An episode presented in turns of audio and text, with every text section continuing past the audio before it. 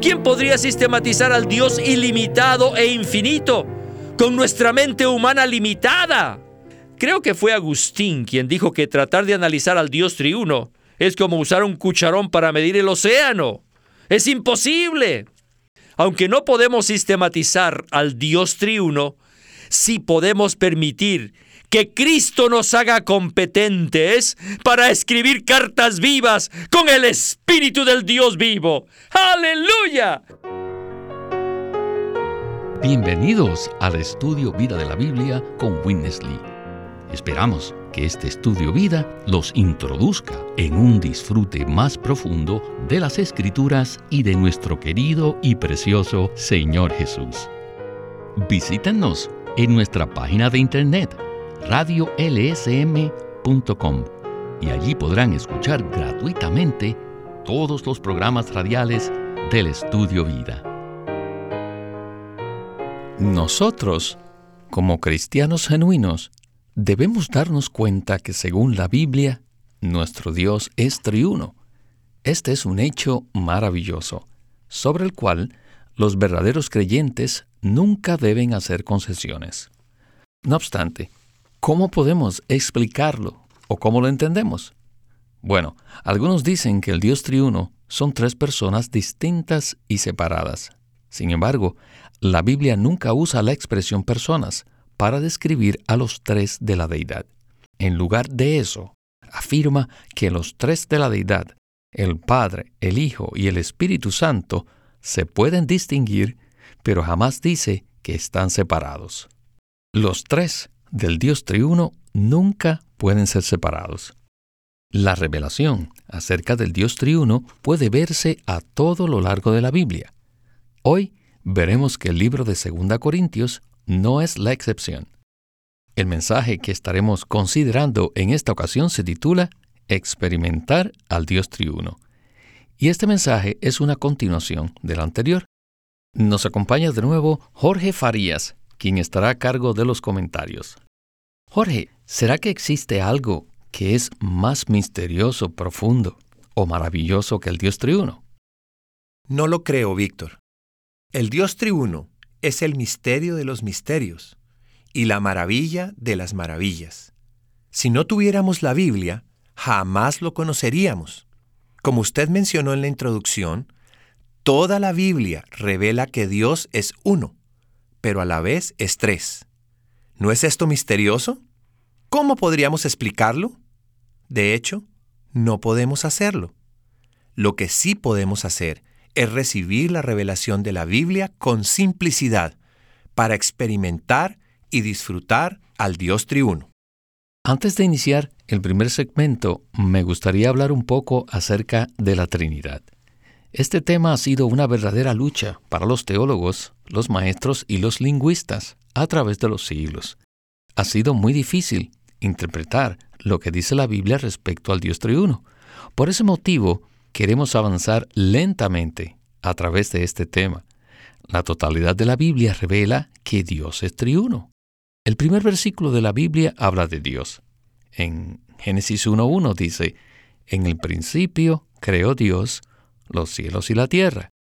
No obstante, unos pocos versículos más adelante, en el 1.26 dice, Entonces dijo Dios, Hagamos al hombre a nuestra imagen, conforme a nuestra semejanza. Si observamos con atención, Dios está escrito en singular, pero hagamos está en plural. Esta es una clara indicación que desde las primeras páginas de la Biblia Dios se revela como triuno. ¿Verdad? Eso es correcto, Víctor.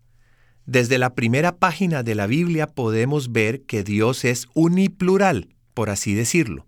Él es uno y sin embargo es tres.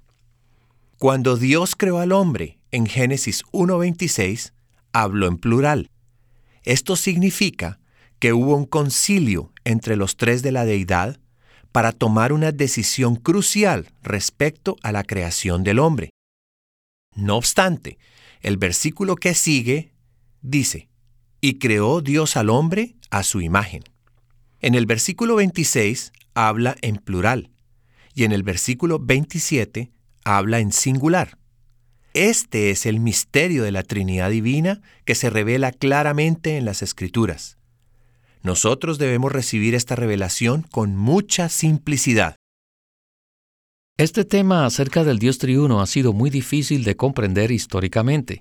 En los siglos recientes se ha complicado aún más, porque en la era moderna este se ha convertido en un tema espinoso para los teólogos. Ellos han hecho un esfuerzo muy grande para tratar de producir una teología sistemática, para así poder comprender la revelación de la Biblia. Sin embargo, todos han tropezado con la revelación acerca del Dios triuno.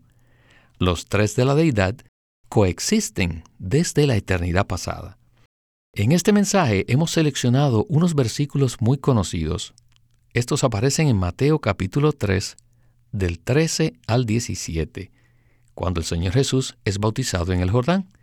Jorge, ¿qué tal si usted usa estos versículos para demostrar la coexistencia de los tres de la deidad?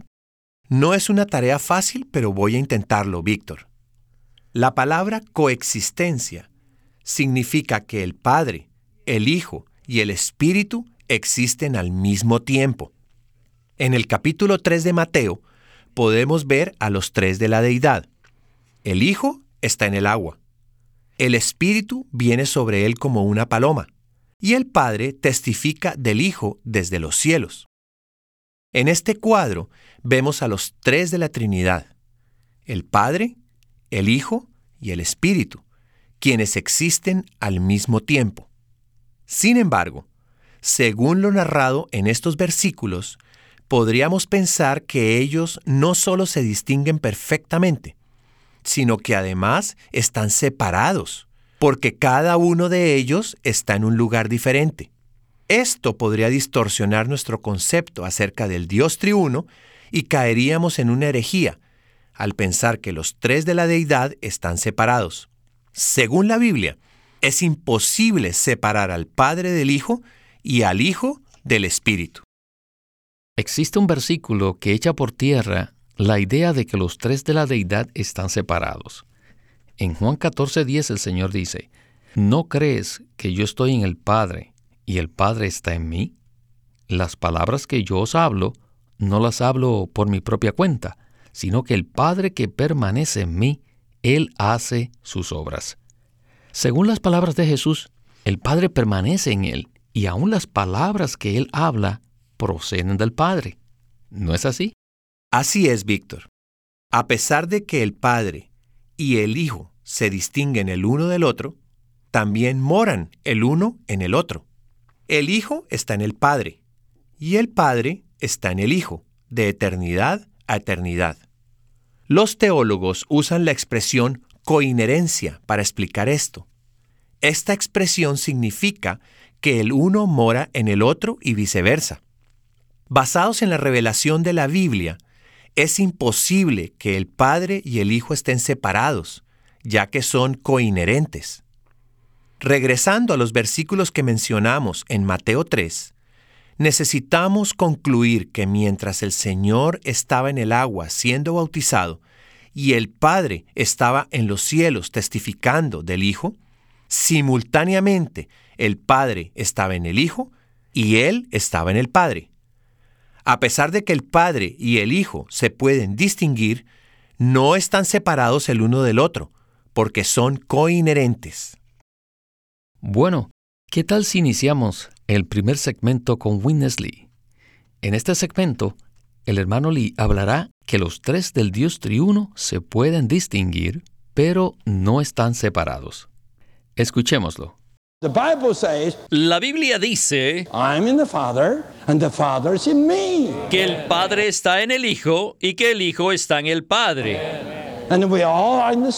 Y que los dos están en el Espíritu. Por tanto, no es posible que estén separados. Así que los tres de la Trinidad son coexistentes y no solo eso, sino también son coinherentes esto es que mora el uno dentro del otro. En la teología genuina concerniente a la Trinidad, se menciona no solo la coexistencia, sino también la coinherencia, que el uno mora en el otro. Nosotros no creemos en el triteísmo. Nosotros creemos en el Dios triuno, que significa la expresión triuno. Esta es una palabra que proviene del latín y que tiene dos raíces. Tri, que significa tres, y unos, que significa uno. Por tanto, triuno significa que algo es tres, pero a la vez es uno. Esto es imposible de comprender con nuestra mente racional.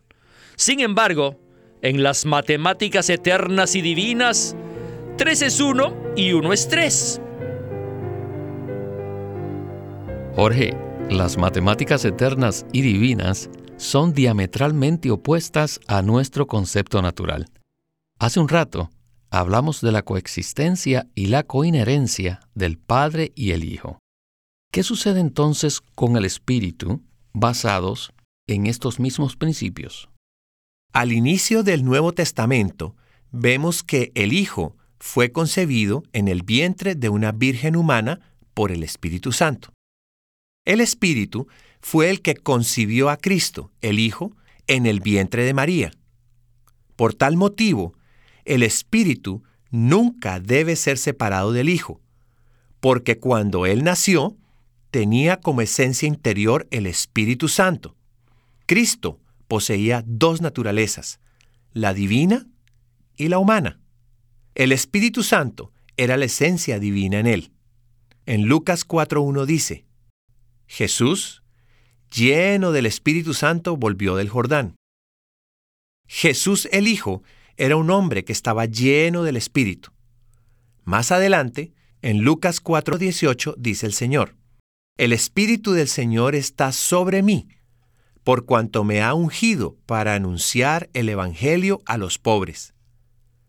El Hijo estaba lleno del Espíritu interiormente y había sido ungido por el Espíritu exteriormente. A pesar de que el Hijo y el Espíritu pueden distinguirse, tampoco están separados. Pues bien, necesitamos seguir adelante. Leeré un pasaje en 2 Corintios 3, del 16 al 18, y espero que todos escriban esta referencia.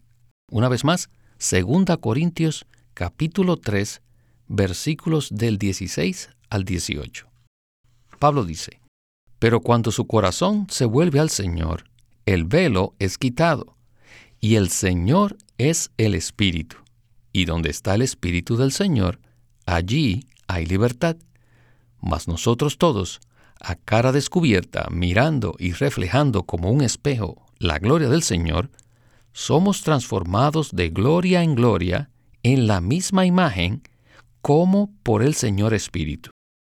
Aquí podemos ver claramente que el Señor es el Espíritu. ¿Qué tal si regresamos de nuevo con Winnesley? El Señor Cristo del versículo 16 es el Espíritu quien impregna y anima el nuevo pacto, del cual somos ministros. Esta es una cita de los escritos de Vincent. Ahora les leo otra cita. El Señor del versículo 16 es el Espíritu, quien nos da vida. Eso quiere decir que el Señor, al cual decimos Cristo, es el Espíritu y es idéntico al Espíritu Santo. Esta es una cita de Dean Alford, quien era la máxima autoridad en el estudio del Nuevo Testamento en el idioma griego del siglo pasado. Ahora les presento otra cita. El Espíritu transformador que mora en nosotros es Cristo mismo. El Señor es el Espíritu. Esta cita es de Willingston Walker. ¿Por qué les he traído estas tres citas de estos tres escritores? Lo he hecho para demostrarles que esto no es algo que yo he ministrado personalmente, no. A través de los siglos han habido muchos maestros y eruditos de la Biblia que son muy confiables y que vieron la misma cosa. Jorge, en el segmento anterior, Winnesley citó a tres grandes maestros de la Biblia del siglo XIX, Marvin Vincent, Dean Henry Alford y un teólogo norteamericano llamado Willingston Walker, quien era un gran historiador de la Iglesia. Estos tres maestros hicieron comentarios acerca de los versículos en 2 Corintios 3, del 16 al 18, y todos llegaron a la misma conclusión. Sería entonces muy difícil tratar de cambiar lo que la Biblia dice, ¿verdad? Es cierto, Víctor, y no debemos hacerlo. Simplemente debemos aceptar lo que la Biblia dice. Cuando la Biblia dice algo que no concuerda con nuestras ideas preconcebidas, o cuando tenemos problemas para explicar lo que está escrito en ella, simplemente debemos aceptarlo en fe. Los versículos que hemos mencionado no podrían ser más claros. El Señor es el Espíritu. Cristo, quien es el Señor, es idéntico al Espíritu Santo. Hay otro versículo en Isaías 9:6 que dice, Porque niño nos es nacido, hijo nos es dado, y el principado sobre su hombro, y se llamará su nombre admirable, consejero, Dios fuerte, Padre eterno, príncipe de paz. El Hijo que nos es dado también se le llama Padre eterno. En este caso, el Hijo es el Padre. ¿Cómo puede la Biblia decir que el Hijo es el Padre y también que el Hijo es el Espíritu? Esto se debe a que los tres de la Trinidad son coinherentes, es decir, viven el uno en el otro y son inseparables. Esto no quiere decir que tanto el Padre como el Hijo y el Espíritu no puedan distinguirse. Por supuesto que se pueden distinguir. El Padre es el Padre, el Hijo es el Hijo y el Espíritu es el Espíritu. No obstante, puesto que cada uno vive en el otro, nunca pueden separarse. Por ese motivo, la Biblia dice con gran simplicidad que el Hijo se llama el Padre Eterno y el Señor es el Espíritu, ya que nunca pueden separarse. Donde está el Hijo, siempre está el Padre, y donde está el Hijo, también está el Espíritu. Una prueba contundente de que los tres de la Trinidad no pueden separarse está en los capítulos 4 y 5 de Apocalipsis. En el capítulo 4, la Biblia menciona los siete espíritus de Dios. Luego en Apocalipsis 5.6 dice, Y vi en medio del trono y de los cuatro seres vivientes, y en medio de los ancianos, un cordero en pie, como recién inmolado, que tenía siete cuernos y siete ojos, los cuales son los siete espíritus de Dios enviados por toda la tierra. En este caso, los siete espíritus de Dios son los ojos del Cordero. Regresemos de nuevo con Winnesley. En el libro de Apocalipsis, el tercero de la Trinidad es los siete espíritus de Dios. Y estos siete espíritus son los siete ojos del segundo de la Trinidad. ¿Pueden ver esto? El tercero de la Trinidad es los ojos del segundo de la Trinidad. ¿Me pueden explicar qué significa esto? ¿Quién podría negar lo que dice el libro de Apocalipsis? ¿Quién podría negar que allí se mencionan los siete espíritus de Dios? ¿Quién podría negar que los siete espíritus son los siete ojos del Cordero? No hay tal cosa que los dos son personas separadas. No. El tercero de la Trinidad es los ojos del segundo. Jorge, usted es teológicamente más avanzado que yo. ¿Alguna vez había escuchado acerca de la conexión entre los siete espíritus de Dios y el segundo de la deidad? La verdad, solo en este ministerio he podido escuchar eso. Además, está escrito en el libro de Apocalipsis. Este es un libro de señales y símbolos que tienen un significado espiritual. En el capítulo 4 de Apocalipsis dice claramente que los siete espíritus de Dios son el tercero de la Trinidad. Luego, en el capítulo 5 leemos que los siete espíritus son los siete ojos del Cordero, quien es Cristo. ¿Cómo podríamos separar los ojos de una persona de la propia persona? Esto nos indica claramente que es imposible separar el Espíritu del Hijo. El Espíritu y el Hijo son uno. Amén. Bueno, queridos radioescuchas, nos queda todavía un breve segmento.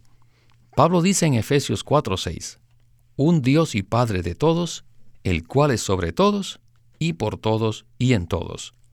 Regresemos por última vez con Witness Lee. Hallelujah. Aleluya. Competent of Christ. Somos ministros competentes de Cristo, que escribimos cartas con el Espíritu de Dios. Los tres de la deidad son uno y sin embargo son tres. Son tres uno. Aleluya. You. Es posible que esto los incomode, pero es la verdad divina. Pablo al referirse al Padre en Efesios 4:6 dice que está sobre todos y por todos y en todos. Si Pablo está hablando de un solo Padre, ¿por qué da tres descripciones acerca de Él? ¿Qué significa esto? Esto indica que aún el Padre es tres. La expresión sobre todos es una referencia al Padre, quien es la fuente. La expresión por todos se refiere al Hijo, quien es el caudal. Y finalmente la expresión en todos se refiere al Espíritu, quien es aquel que mora en nosotros. Por consiguiente, esta descripción triple del Padre hace alusión al Dios triuno. Ah, la teología tradicional y fundamental ha llegado a ser una teología sistemática. Pero la Biblia no puede ser sistematizada. Tratar de sistematizar la revelación divina es equivalente a tratar de sistematizar un organismo vivo. ¿Puede usted sistematizar su vida humana física? No. ¿Quién podría sistematizar al Dios ilimitado e infinito con nuestra mente humana limitada? Creo que fue Agustín quien dijo que tratar de analizar al Dios triuno es como usar un cucharón para medir el océano. Es imposible. Aunque no podemos sistematizar al Dios triuno, sí podemos permitir que Cristo nos haga competentes para escribir cartas vivas con el Espíritu del Dios vivo. Aleluya. Hallelujah. Aleluya. Amen. Amén. Bueno, Jorge, creo que no podemos agregar nada más. Sencillamente necesitamos recibir la revelación divina con fe, porque nuestra mente humana limitada no puede sistematizar al Dios triuno ilimitado. Esto sería por completo absurdo. Si recibimos esta revelación en simplicidad, sin tratar de sistematizarla, disfrutaremos al Dios triuno a lo sumo. Bueno, Jorge, le agradezco mucho su compañía en este estudio vida. Solo puedo decir, aleluya, aleluya, amén. Este es Víctor Molina haciendo la voz de Chris Wilde, Jorge Farías, la de Bob Blanker y Walter Ortiz, la de Witness Lee.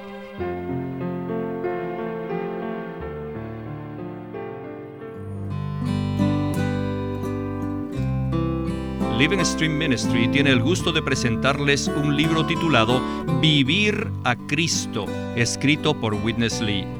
En este corto libro de tres capítulos, el hermano Lee abre este tema tan importante presentando los dos pecados del hombre ante Dios.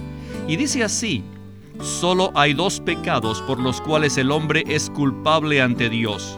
Si usted no ha creído en Cristo, usted irá al lago de fuego y perecerá allí, no por causa de algún otro pecado que haya cometido, sino por no creer en el Señor Jesús.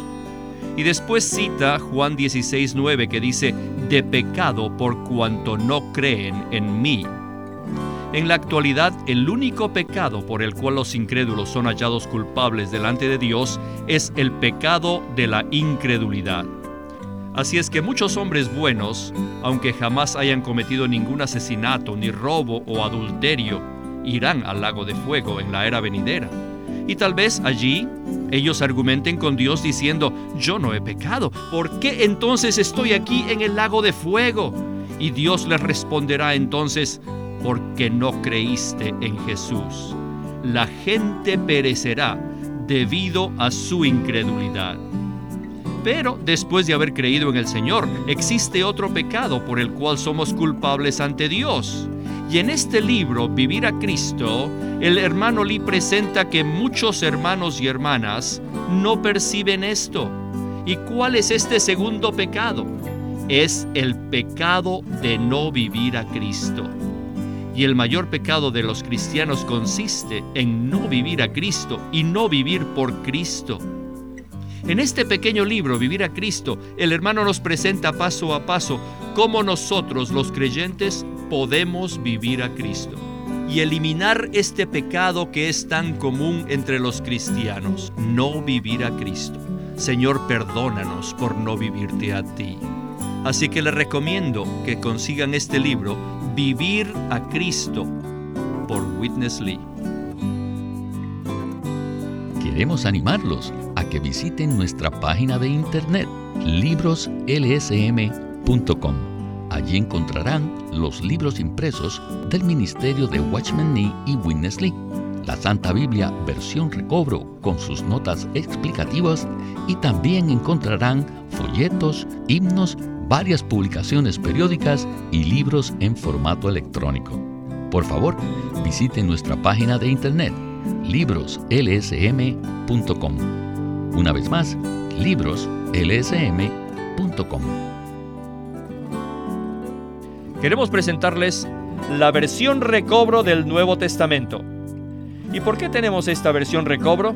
Debido a que a través de los siglos el Señor ha recobrado muchas verdades de su economía entre los hombres. Desde los días de Martín Lutero en particular, este recobro ha progresado constantemente. A partir de la justificación por fe, la cual fue recobrada en esos tiempos, hasta la verdad de experimentar la iglesia, el cuerpo de Cristo, vista y disfrutada por muchos cristianos hoy, este recobro ha sido como un hilo dorado que une la iglesia en el tiempo. Las verdades recobradas y la herencia de los creyentes deben ser poseídas y disfrutadas por todos los creyentes hoy día. El Nuevo Testamento versión recobro reúne en un solo tomo todos estos aspectos notorios del recobro de la verdad y la experiencia de la vida cristiana. Ojalá que todos ustedes puedan tener acceso a conseguirse una versión recobro del Nuevo Testamento. Llámenos a nuestro teléfono gratuito 1-800-810-1149. 1-800-810-1149. Además, si desean, pueden comunicarse con nosotros enviándonos un correo electrónico a estudiovida.lsm.org. Una vez más, estudiovida.lsm.org.